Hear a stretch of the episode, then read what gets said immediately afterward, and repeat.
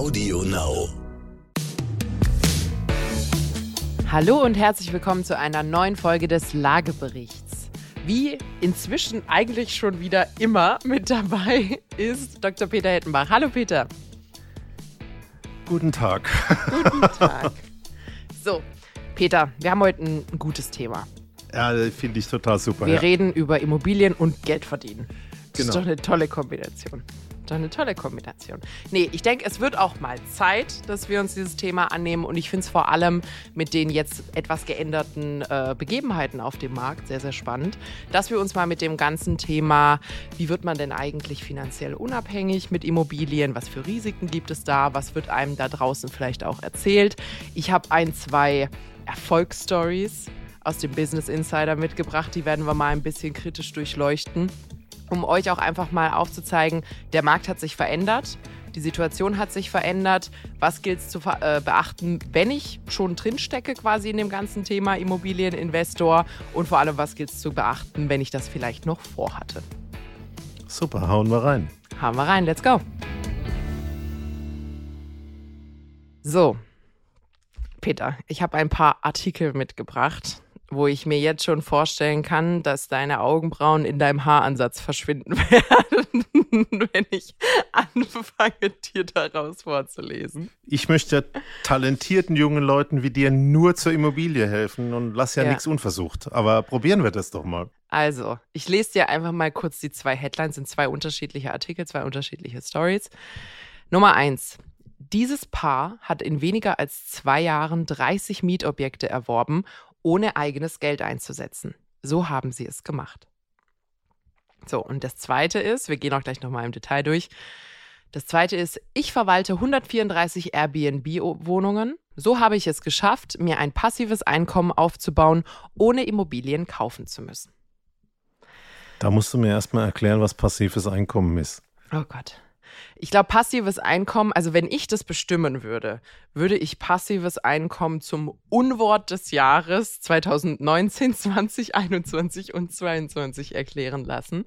Weil es ist so ein bisschen dieses, es ist was sehr Gutes in der Idee, weil es für den Vermögensaufbau äh, vielen Leuten extrem hilft, wenn quasi dein Einkommen nicht komplett von deiner Arbeitszeit abhängig ist. Da ist sich, glaube ich, jeder einig. Es ist aber so verschandelt worden als Buzzword für fragwürdige Geschäftsmodelle in den letzten Jahren, dass ich eigentlich äh, am liebsten nicht darüber reden wollen würde. Im Grunde genommen, passives Einkommen ist aber Einkommen, ich sage jetzt mal ganz einfach gesagt, für das ihr nichts tun müsst. Und man zählt häufig zum Beispiel Mieteinnahmen oder sonst irgendwas als passives Einkommen. Das heißt eigentlich Einkommen, dem keine Arbeitszeit gegenübersteht. So würde ich es jetzt mal als einfachstes. Eigene aktive Arbeitsleistung. Genau, richtig. Das merke ich mir. Du hast doch jetzt auch nur noch passives Einkommen, jetzt wo du im Ruhestand bist.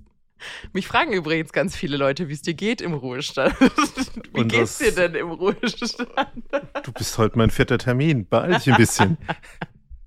Also Peter stand noch nie unruhiger als in seinem Ruhestand, aber das kriegen wir auch noch hin. So, ähm, zurück zu meinen zwei Titeln. Was mich an beiden, was mir direkt den Blutdruck hochtreibt, ist dieses, auch du kannst reich werden, ohne Geld zu haben. Also beide sind, du kannst 30 Mietobjekte in kürzester Zeit erwerben, ohne eigenes Geld. Da war jetzt noch ein Punkt drin. In kürzester Zeit. Mhm. Also keine Arbeit in kürzester Zeit. Mhm. Und da war noch der Halbsatz ohne, Ohne- Geld. Ohne eigenes Geld. Das- ohne das eigenes Geld. Okay. Ohne eigenes Also jetzt Geld. haben wir mal wissenschaftlich die Grundlagen. Also Ja. ich arbeite nichts, Mhm. ich setze kein eigenes Geld ein Es dauert nicht lang. und es geht rasend schnell. Kaching, kaching. Genau. So. Und das andere ist genauso, ganz viel Wohnungen, passives Einkommen, ich habe es nicht gekauft. So heißt auch da wieder, du hast kein großes Geld gebraucht. Ähm, übrigens, die Story mit den 30 Mietobjekten, die das junge Paar gekauft hat, die kommt aus den USA. Die Story mit den Airbnb-Wohnungen kommt aus ähm, Großbritannien. So, gucken wir uns das also mal an. Ein junges Ehepaar besitzt nun 30 Mietobjekte. Ich werde die Vorstory einfach mal so ein bisschen schleifen lassen, was die dazu motiviert hat, sich weitere Einkommensquellen zu suchen. Die beiden hatten ein Haus in Denver. Und das war eine knappe halbe Million wert. Muss man sich schon mal so ein bisschen fragen. Junges Paar, Haus in Denver. ist es vom Himmel gefallen. Halbe Million, 100 Prozent abbezahlt. Ja. Muss es gewesen sein, denn im nächsten Abschnitt erklären sie, sie wollten quasi passives Einkommen aufbauen, sie wollten Immobilien kaufen. In Denver war das nicht möglich, weil die anderen Häuser sind auch eine halbe Million wert und so viel Geld hatten sie nicht. Deswegen haben sie kurzerhand beschlossen, sie ziehen nach Missouri. Und dort ist es günstiger, dort kosten Häuser ungefähr 150.000 Dollar. Sie haben ihr Haus verkauft in Denver und haben das Geld, das sie aus dem Verkauf erworben haben, quasi als Anzahlung für die erste Immobilie genutzt. Also als allererstes Mal sind die, um das mal in unsere Region zu übertragen, von München in die Uckermark gezogen. Richtig, richtig. Also hm, Denver ist nicht München, vielleicht ist Denver eher Mannheim, aber, aber ja, also sie sind in die Pampa gezogen, weil es dort günstiger war. Muss man auch erstmal können. Sehr Genau. privilegierte Entscheidung. So, dann lese ich jetzt einfach mal so ein bisschen, so ein bisschen was vor aus dem, aus dem Artikel. So. Nur drei Monate nach dem Verkauf ihres Hauses in Denver tätigten sie mit dem Gewinn ihren ersten Immobilienkauf. Der Kaufpreis für das erste Objekt betrug 150.000 Dollar. Sie nutzten die Einnahmen, die sie durch den Hausverkauf in Denver erzielten, um eine 25-prozentige Anzahlung zu leisten. Also sie sind mit EK reinspaziert, ist ja schon mal was, 25 Prozent EK. Ihr ursprünglicher Plan bestand darin, weitere 15.000 Dollar in die Renovierung des Hauses zu investieren, um es anschließend für einen guten Preis zu vermieten. Leider lief aber nicht alles so reibungslos. Ähm, die Modernisierungsarbeiten sollten eher 75.000 Dollar kosten zum Schluss, wenn sie professionelle Handwerker blablabla. und am Ende haben sie eine Menge selber gemacht. Da haben wir ja auch schon viel drüber gesprochen. Aktuelle Handwerkerkosten machen eine Menge äh, Kalkulationen kaputt. Äh, wenn man da ein bisschen quasi äh, eigenes Engagement reinbringt, spart man da, spart man da nochmal ordentlich Geld. Muskelhypothek war das Wort. Muskelhypothek, vielen lieben Dank. So, da kann man jetzt ein bisschen was überspringen. Nachdem das Paar renoviert hatte, konnten sie ihre zuvor abgeschlossene Hypothek auf Grundlage eines höheren Schätzwertes des Hauses in Höhe von 200.000 Dollar refinanzieren. Sie konnten sich 160.000 Dollar oder 80 Prozent des Schätzwertes auszahlen lassen, was von der Bank übernommen wurde. Anschließend wurde das Haus für, äh, für 1.700 Dollar monatlich vermietet. So, nachdem alles bezahlt war, monatliche Zahlungen, Hypothek, Leerstand, Versicherung und so weiter, hatten sie durch dieses erste Haus einen Gewinn von 220 Dollar pro Monat. Das ist ja sehr üppig. Das ist Also- nicht unbedingt atemberaubend. Also Ja. 220 Dollar pro Monat, da bist du mit einem halben 450-Euro-Job in Deutschland besser dran. Hast wahrscheinlich weniger Sorgen, weniger Verpflichtungen, weniger Schulden. Ähm, Finde ich jetzt noch nicht so beeindruckend. Und wird auch nicht unbedingt besser, wenn man es mal 10, mal 100 oder mal 1000 nehmen würde. Und ist auch nicht viel Puffer drin, ne? Genau. Also wenn jetzt die Miethöhe vielleicht ein bisschen abfallen würde oder da mal das eine oder andere, die eine oder andere Mietzahlung ausfällt. Also bei 1700 Dollar, die die da monatlich bekommen und nur 220 Dollar, die übrig bleiben, brauchen die ja ungefähr vier, acht, acht Mieten, die sie zur Seite legen müssen, um nur einen einzigen ausgefallenen Monat zu bezahlen. Das ist schon viel. Grundsätzlich würde ich dir beipflichten, bis auf den Faktor mal 0,7, weil der Staat verdient ja auch noch ein bisschen mit. Du musst ja Steuern bezahlen. Also da hast du mal mindestens 30 Prozent auch noch drin. Also im Endeffekt, du verdienst fast ein Jahr dran und wenn du dann einen Monat Leerstand hast, bist fast wieder auf Null. Genau. Ja, Und ne? zwischenzeitlich könntest du aus der Jahreseinnahme einen halben Monat leben. Oder ein Viertelsen. Kannst deinen Kindern drei Ü-Eier kaufen. Ähm, nee, also das ist tatsächlich sehr, sehr mager. Können wir aber einen ganz schnellen Exkurs machen. wir das, mal weiter, ist, genau. Das ist ja aber die Situation im Immobilienmarkt gewesen, weil du hast einfach so hohe Kaufpreise gehabt, egal ob das jetzt die USA waren oder ob das hier in Deutschland ist, dass die Mietrenditen dir einfach weggeflossen sind. Wenn du dann noch modernisiert hast, ist da einfach nicht mehr viel übrig geblieben. So, das heißt, du musstest relativ schlank äh, an der Stelle oder pro Objekt war dein Gewinn recht, äh, recht schlank. Deswegen, und das sagen ja auch viele, ich sag mal, der Anbieter oder beratende Unternehmen oder ähnliches, die dir jetzt gerade sagen, so wirst du mit Immobilien unabhängig, die sagen nicht, du brauchst eine oder du brauchst zwei, sondern da kommt immer, ich habe zehn, ich habe 18, ich habe 25 Wohneinheiten. Das ist nicht nur, weil die unfassbar reich sind, sondern du brauchst es, um überhaupt ausreichend Cashflow zu generieren, damit man davon leben kann. Das hat hier unser junges Ehepaar auch gemacht. Der nächste Absatz wird eingeleitet mit Kaum waren wir mit dem ersten Objekt fertig, sahen wir uns nach dem nächsten um. Ein Monat nachdem das erste Objekt vermietet war, konnten sie mit dem Kauf der nächsten beiden Immobilien fortfahren. Also die sind on fire, die zwei. Die haben direkt, dann, direkt auf drei aufgestockt. Und jetzt kommt mein Lieblingsabsatz. Zwar hätte das Paar das Geld aus der Auszahlung für den nächsten Kauf verwenden können, doch sie erkannten schnell, dass sie nicht zwingend eigenes Geld für die Expansion verwenden mussten. Also behielten sie ihre erwirtschafteten liquiden Mittel als Polster auf der Bank und nutzten stattdessen Geld eines privaten Darlehensgebers, eines Freundes der Familie, um die zweite Immobilie zu kaufen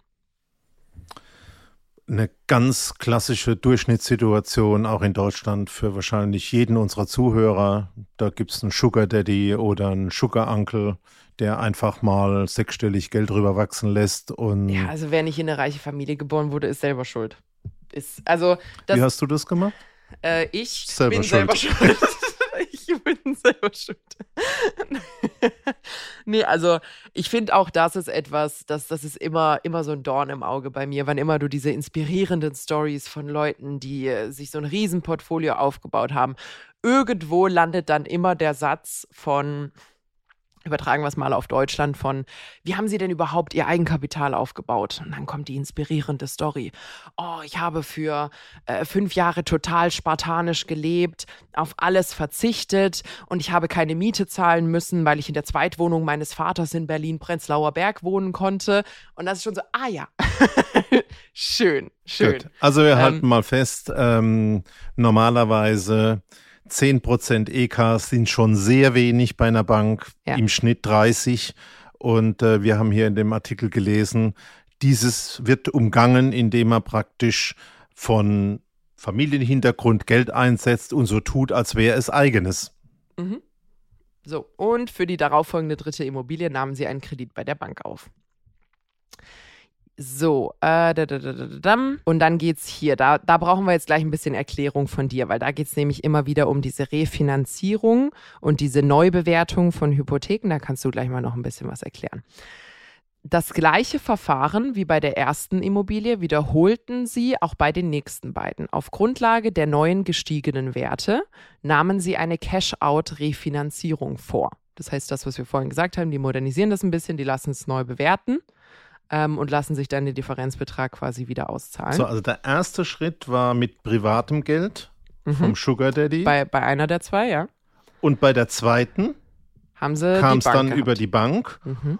Und da wurde dieser erforderliche Eigenkapitalanteil mhm. aus Geld genommen, das man in der ersten Wohnung erwirtschaftet hat. Ja. Okay. Vielleicht auch noch aus dem ersten Haus. Da sind sie ein bisschen intransparent. Aus dem Denver Haus. Auf Grundlage der neuen gestiegenen Werte nahmen sie eine Cash-out-Refinanzierung vor. Mit diesem Geld zahlten sie dann ihre ursprünglichen Kreditgeber zurück. Also ohne eigenes Geld würde ich da schon mal ein Fragezeichen dran machen. Also es ist im Moment noch Geld, das theoretisch der Bank gehört. Es sind eigentlich neue Schulden. Das heißt, die haben die Häuser neu bewerten lassen, haben quasi eine Hypothek aufgenommen auf die neueren Werte dieser Häuser und haben damit zum Beispiel diesen Onkel oder wer auch immer das war, diesen privaten Geldgeber ausgezahlt direkt, weil äh, der Kredit ging nur zwei Monate. Das heißt, die hatten nur diese Zwischenfinanzierung, mussten schnell modernisieren, mussten schnell neu bewerten, schnell eine Hypothek aufnehmen und dieses Geld dann verwerten, um diesen privaten auszubezahlen. Also wäre in heutiger Zeit zwei Monate ähm, auch knapp, ja, ja. In Deutschland, in Deutschland hast du nicht mal deinen Notartermin. Notartermin brauchen ja. wir, äh, glaube ich, nicht näher drauf einzugehen. Aber ich glaube, dieses Cash-out äh, muss man noch mal ein bisschen erklären. Also was die machen, ist eigentlich folgendes. Du nimmst ein Objekt, das ist jetzt mal in unserem Beispiel 100.000 Euro wert. Ja. und du musst der Bank 20 Prozent geben, das wären 20.000. Mhm. Für das erste Objekt nimmst du diese 20.000 von deinem Sugar Daddy auf, Mhm. dann in 14 Tagen, zwei Monaten, halben Mhm. Jahr, auf jeden Fall sehr schnell, machst du, wir machen mal ein drastisches Beispiel, aus der 100.000 äh, Wertimmobilie eine 200.000 Wertimmobilie, Mhm. steckst 50 rein Ja. und hast hinterher aber einen doppelten Wert. Dann lässt du das Ding bewerten. Da kommen jetzt nicht mehr 100.000 raus, sondern da kommen dann in der Größenordnung 200.000 raus.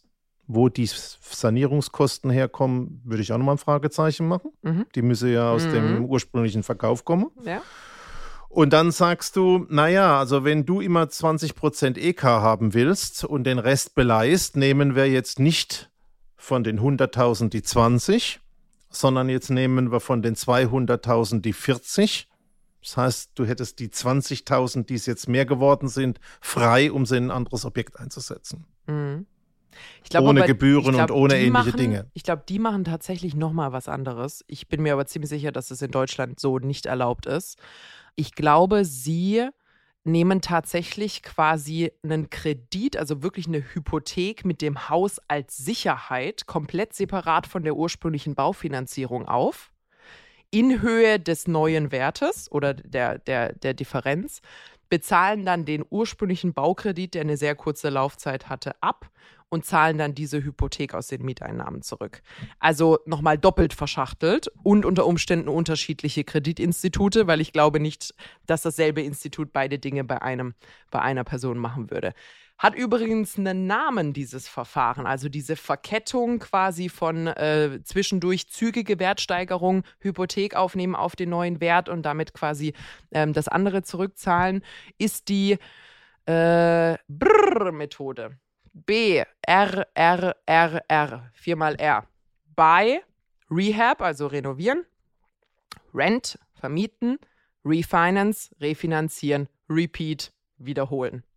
Und ich glaube, das letzte R ist nicht zu unterschätzen. Das solltest du nämlich nicht nur einmal tun, weil das ist so ein bisschen wie ein auf sich selbst aufbauendes Schneeballsystem eigentlich. Das heißt, du, du nimmst das Geld aus dem einen, packst es quasi wieder, um den ursprünglichen zu bezahlen, hoffst, dass was übrig bleibt, um das nächste Objekt anzugehen. Also kriege ich, krieg ich schon so ein bisschen ein beklemmendes Gefühl, wenn ich, mir das, wenn ich mir das überlege. Übrigens, so, wir haben jetzt gelernt, Sie haben drei Objekte. Sie haben riskante Finanzierungsmethoden zwischendurch und sie haben jetzt einen Nettogewinn von 1000 Dollar im Monat. Mit drei Objekten. Boah. Sensationell. Da ist man Aber so Achtung, kurz vor finanzieller Unabhängigkeit. Vater Staat ist noch nicht dabei. Richtig, richtig, keine Steuern.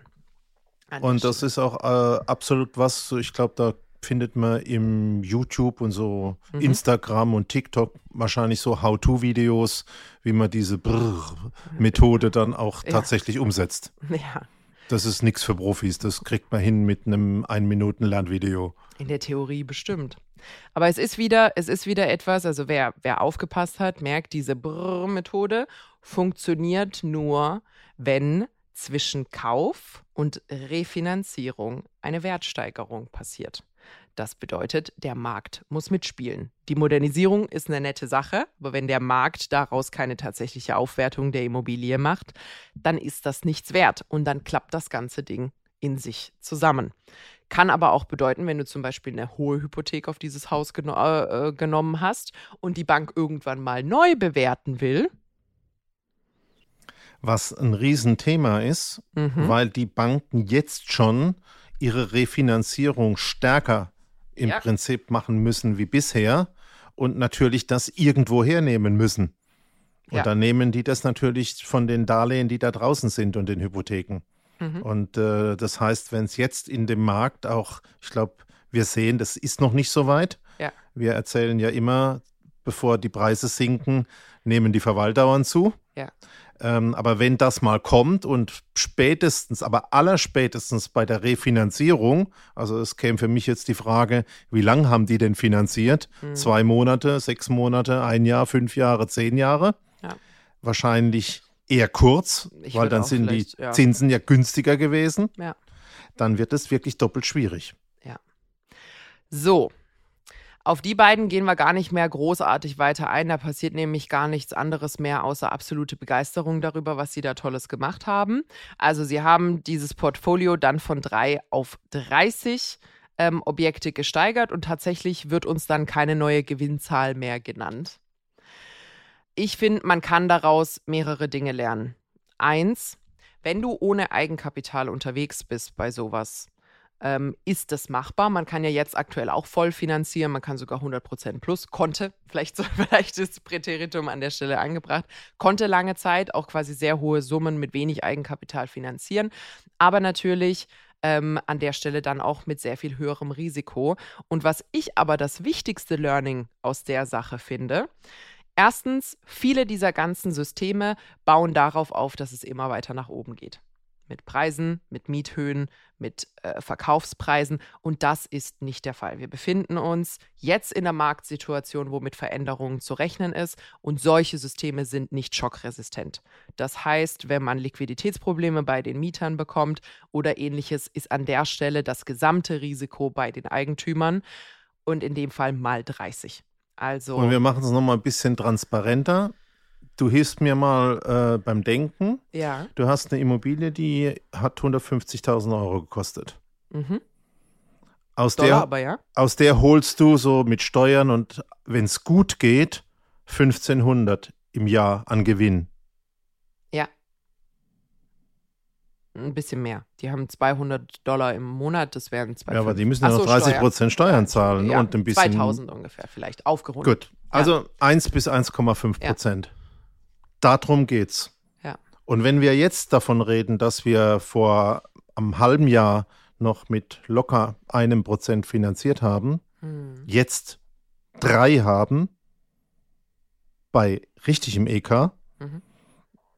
ist da schon höchste Alarmstufe. Ja. Und ich glaube, das sollte man nachher nochmal ein bisschen zusammenfassen, dass wir sagen, es kommt nicht auf die 200 oder auf die 2000 Dollar, Euro oder Pfund an, sondern man sollte wirklich schauen, wenn ich eine Immobilie habe, die zum Schluss, und das ist das Bild, was wir momentan am Markt haben, noch nicht einmal ein Prozent Rendite macht im Schnitt, mhm.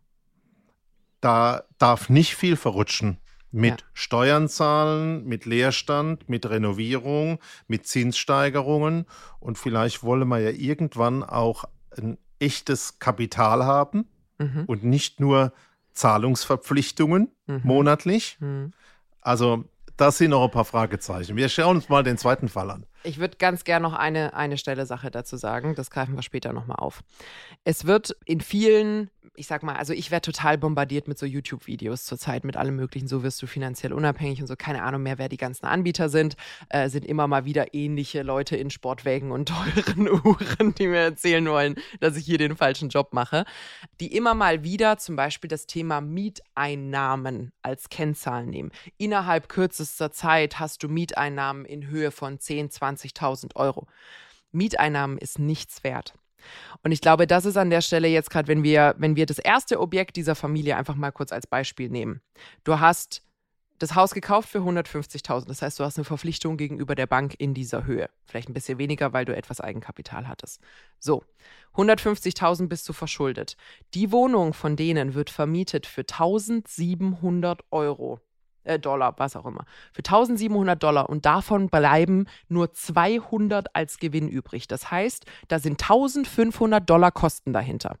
Nehmen wir das mal mit und multiplizieren das mal die 30 Immobilien, die die sich geholt haben, haben die 45.000 Dollar im Monat, die sie bezahlen müssen, die jemand sich von ihnen holt also du hast es perfekt zusammengefasst. Man schafft sich sein eigenes Schneeballsystem. Bloß ist man halt auch gleich noch inklusive das Opfer. Richtig. Das heißt, an der Stelle, Leute, nicht nur Mieteinnahmen betrachten, sondern vor allem, was wäre denn, wenn meine Mieteinnahmen auf Null gehen? Wie viel Verpflichtungen habe ich? Und vor allem, was bleibt denn von den Mieteinnahmen, wenn ich wirklich alles bezahlt habe, übrig? Da an der Stelle noch ein letztes Thema wenn ihr sowas macht und ihr macht es äh, in einem, in einem äh, größeren Stil oder generell ihr habt weitere Einnahmen, meldet sich recht schnell auch Vaterstaat. Und zwar nicht nur nach der Steuererklärung, sondern auch gerne vorher zum Thema Vorauszahlungen. Das heißt, ihr braucht nicht nur das Geld, was ihr später versteuern werdet, sondern ihr braucht auch Geld, was ihr noch nicht verdient habt, zum Vorstrecken von Geld, was ihr noch verdienen werdet.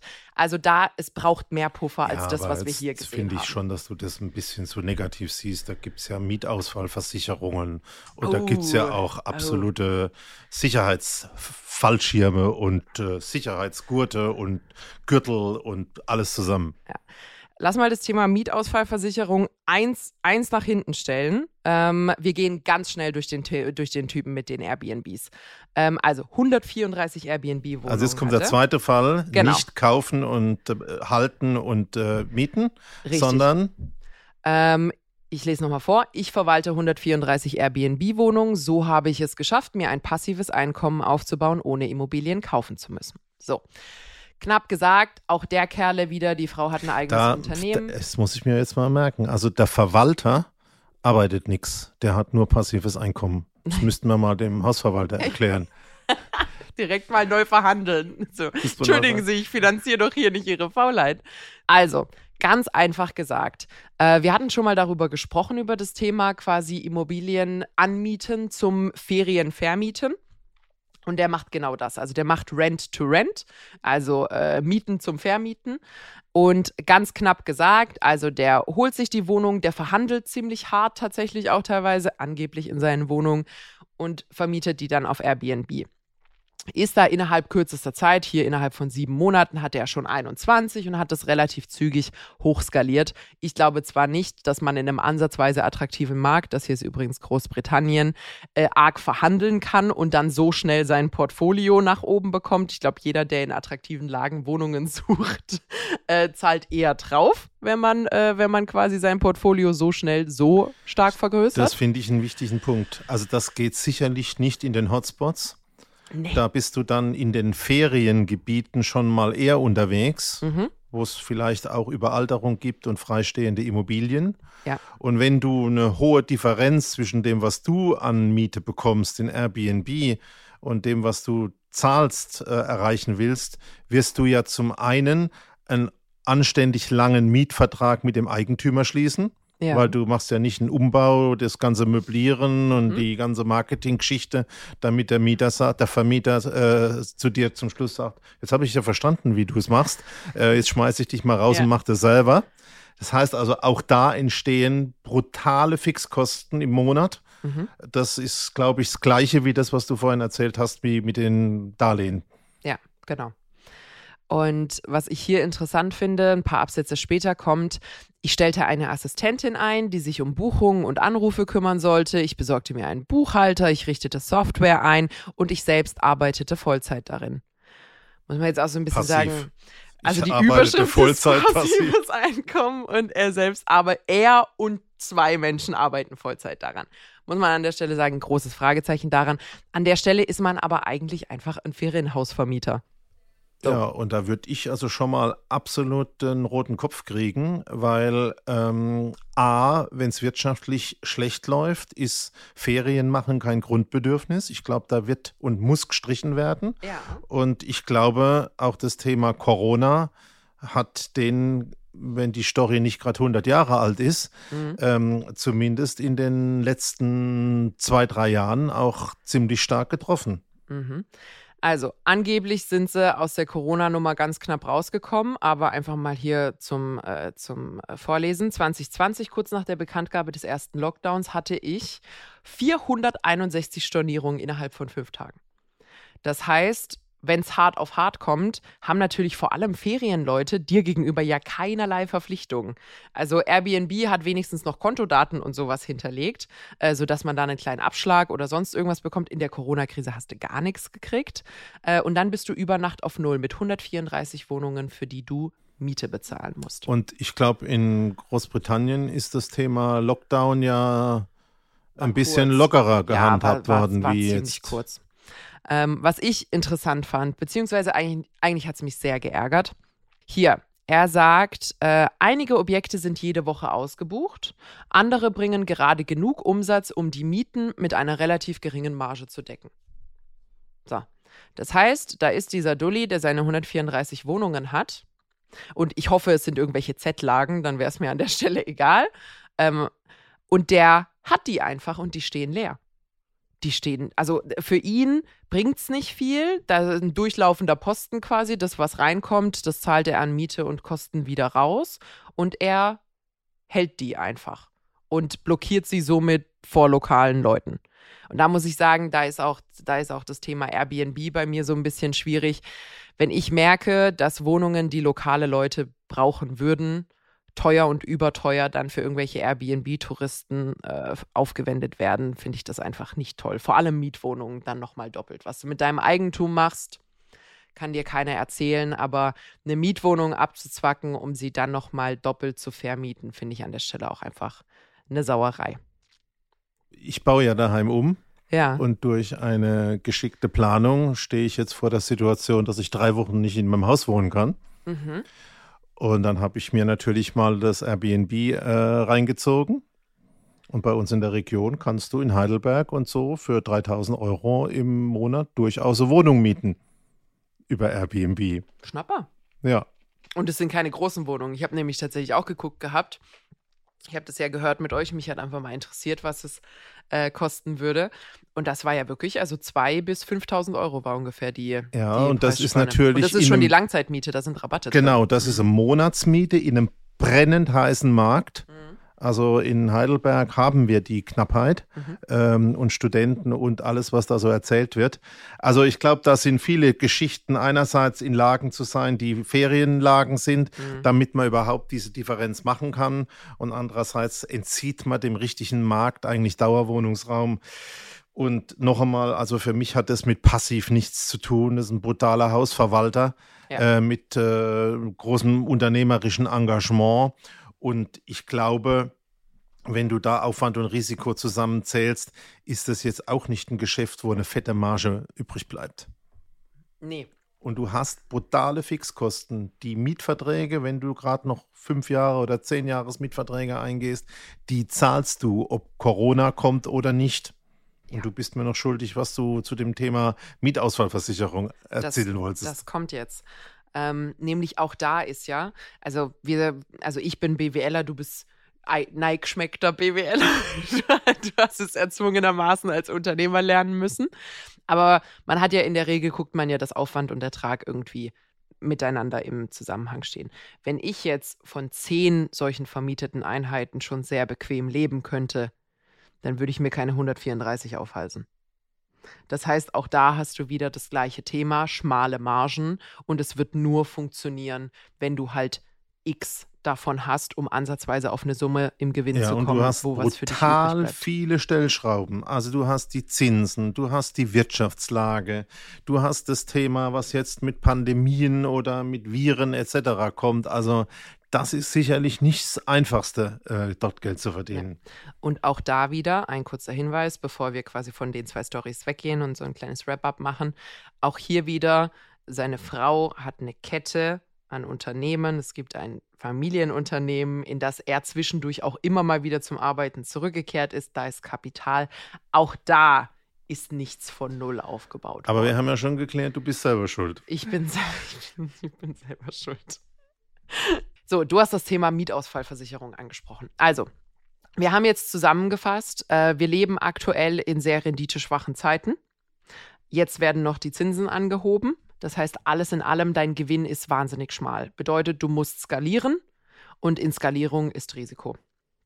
Bedeutet, wenn deine Mieter vielleicht nicht mehr zahlen würden, die Bank holt sich das Geld, egal ob du es vorher aufs Konto bekommen hast oder nicht.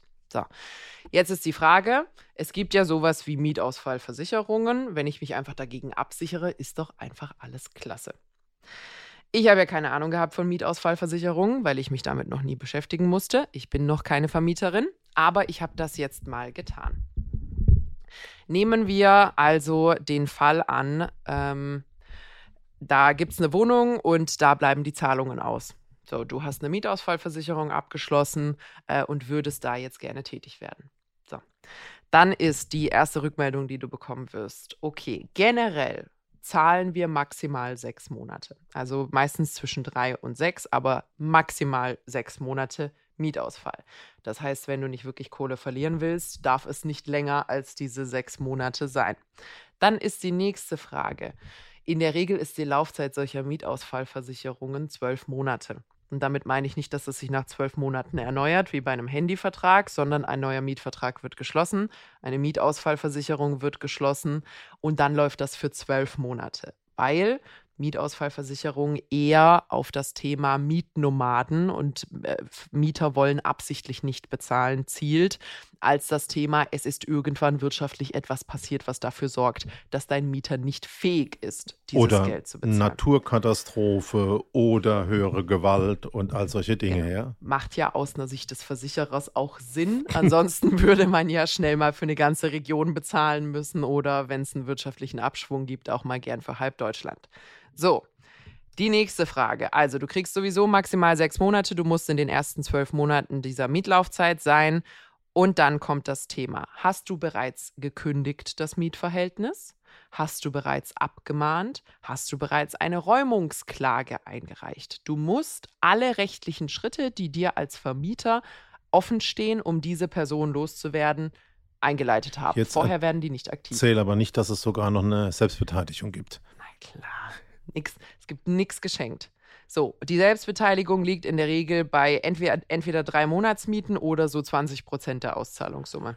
Also du hast mir jetzt erklärt, also ich kann sowas im Paket am Anfang abschließen. Mhm. Ähm, was es kostet, musst du mir noch erklären.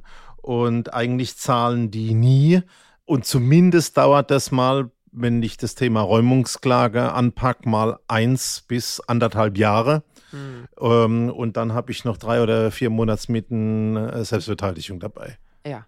Also du kannst, kannst, froh, kannst eigentlich froh sein, wenn am Ende überhaupt was für dich übrig bleibt und du nicht noch die Versicherung bezahlen musst am Ende. Nee, also äh, nicht so super. Die sind in der Regel nicht so krass teuer, je nachdem, was da drin ist, so zwischen 100 und 400 Euro im Jahr. Die gibt es aber gar nicht mehr so oft so als Einzel-Standalone-Versicherung. Die werden meistens in so Vermieter-Rechtsschutzpakete gepackt und die haben es natürlich in sich. Also die sind deutlich, deutlich teurer. Äh, ist aber auch nicht so schlimm, da hat man das Thema Räumungsklage und so direkt. Ja, und Achtung, und im Regelfall gehen die auch nicht für die Gewerblichen. Richtig. Und ich würde sagen, alles, was du da vorhin erklärt hast, ja. ist gewerblich tätig sein und das mit dem drei, Passiv. Oder? Fragezeichen, genau. Ja.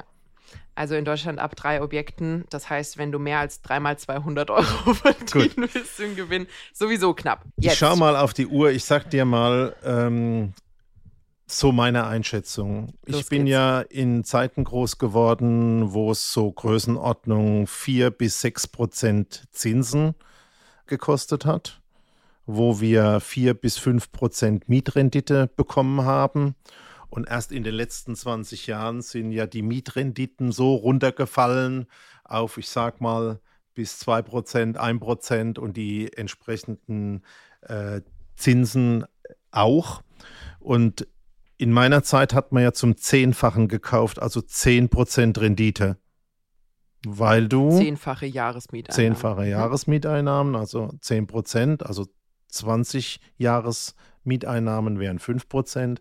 Und da war eigentlich der Grundsatz der Rechnung, wenn du einen Kredit hast und möchtest irgendwann mal frei sein, zum Beispiel Altersvorsorge, nicht mehr jeden Monat blechen müssen, brauchst du, um das nach 25 Jahren hinzukriegen, etwa dreieinhalb Prozent dieser Summe. Mhm. Ich bin noch nicht bei den Zinsen, sondern ich bei der Tilgung. Tilgung ja? So, dreieinhalb.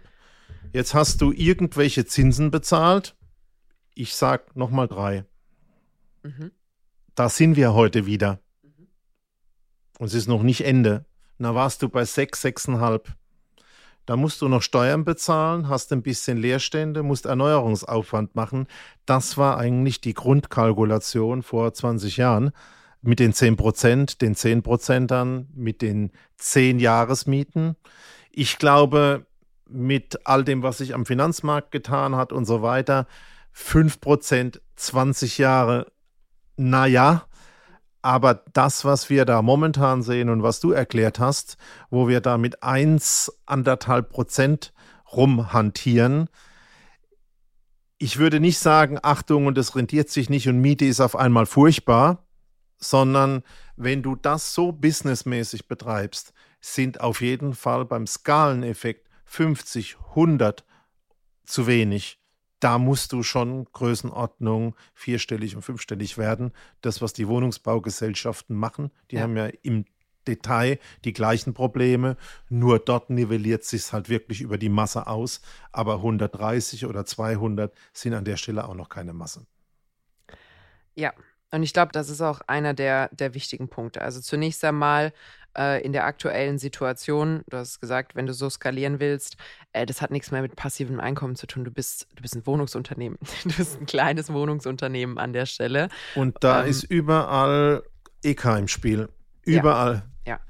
Und klar, man kann ein bisschen was äh, stretchen, indem man immer wieder bereits erworbene Immobilien dort quasi als Sicherheiten hinterlegt, aber das funktioniert nicht für immer. Deutschland tickt da an der Stelle anders. Also dieses Ineinander verschachteln, Aneinanderketten an der Stelle, äh, ganz so einfach ist das nicht mehr. Äh, übrigens an der Stelle diese Verkettung, die wir vorhin erklärt haben, äh, ziemlich genau das Szenario, was man damals auch so bei Lehman und Co. hatte. Nämlich alles baut darauf auf, dass es nach oben geht. Wenn das nicht mehr der Fall ist, die Preise wieder abfallen, kracht die gesamte Kette zusammen. Also die USA haben viel, viel gelernt aus 2007. Was ich aber an der Stelle unheimlich wichtig finde, wir wollen ja jetzt hier nicht nur schwarz malen. Aber ich denke, es ist extrem wichtig. Ähm, also wir sehen jetzt schon, dass zum Beispiel Bauträger ein hartes Stopp haben weil sie ihre Kalkulationen nicht mehr hinbekommen. Und das sind absolute Ultravollprofis. Auch die Fertighausunternehmen. Auch die Fertighausunternehmen, weil die gerade übrigens auch die Autounternehmen, also keiner kann dir gerade einen zuverlässigen Preis machen.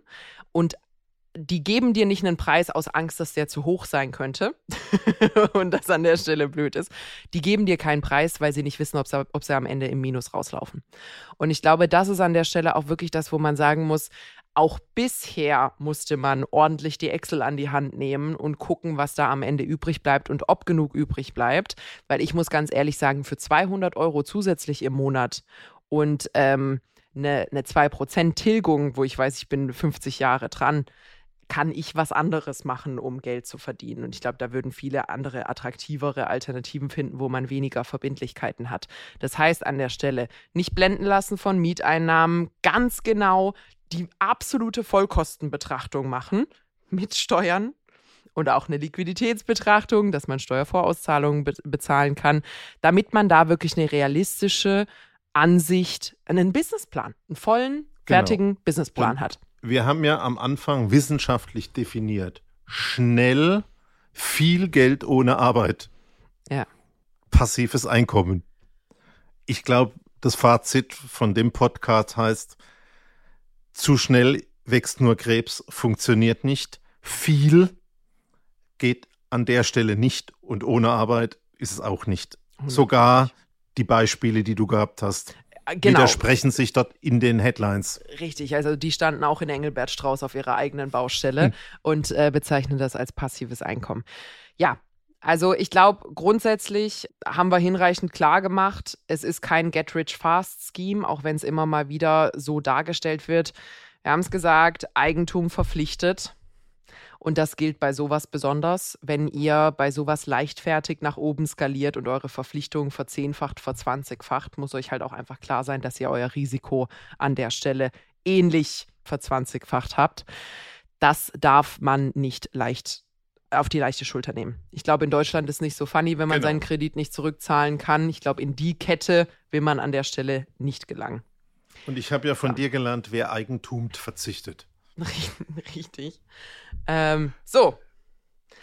War eine erkenntnisreiche. Fand eine, ich, also ich ja. fand das Thema geil. Weißt du, was ich toll fände? Wenn man vor allem auf dieses Paar einfach in so drei Jahren nochmal zurückkommen würde. Vielleicht auch in zwölf Monaten. Dass man einfach mal guckt, hey, in den USA sind doch jetzt auch die Zinsen angestiegen. Wie ist denn eure Situation Ende 2023, Ende 2024? Fände ich an der Stelle spannend, wenn ihr Immobilienbestand habt und ihr habt noch Finanzierungen, die laufen müssen und so, packt mal als Excel in die Hand, rechnet nochmal durch ähm, und schaut vor genau, allem, Genau, wobei wir keinem. Unternehmer was Schlechtes wünschen. Die Nein. nehmen Risiko in Kauf und es ist wichtig, gerade in der jetzigen Situation auch was zu unternehmen. Aber ich glaube, einfach ist es nicht, schnell ist es nicht und ohne Arbeit ist es nicht. Richtig, richtig. Und es ist vor allem etwas, was äh, Know-how erfordert. Ich glaube, das darf an der Stelle nicht vergessen werden. Das heißt, wenn ihr da wirklich Laien seid, äh, lasst euch informieren von jemandem, der sich auskennt, lasst euch beraten. Und damit meine ich Steuerberater, genau. das musst du und dir mal Architekten reinziehen. und Bauingenieure. Und Die haben, nicht, wenn die das in zwei, drei Jahren gemacht haben, vielleicht gerade mal eine Steuererklärung durch. Ja. Ähm, und wenn das Finanzamt das dann mal rauskriegt, möchte ich mal sehen, wie das nach fünf Jahren aussieht. Yep. Gut, Gucken wir mal, vielleicht gibt es ja ein Follow-up. Schauen wir mal. ich habe fertig. An der Stelle auch ein spannendes Szenario Scheidung. Kann man also bei den zwei. Ich habe doch jetzt über 30 Jahre hingekriegt. Ich will mich mit dem Thema nicht beschäftigen. Du musst ja auch nicht. Du hast ja keine 30 Immobilien in Missouri, USA. So.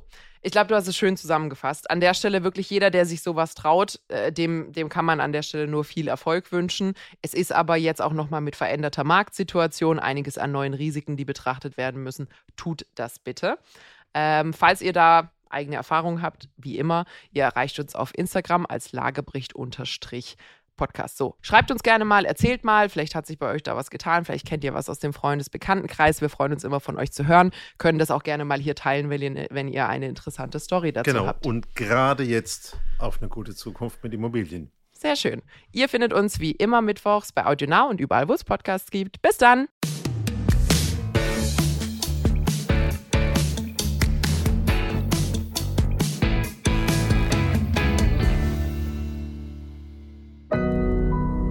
Audio Now.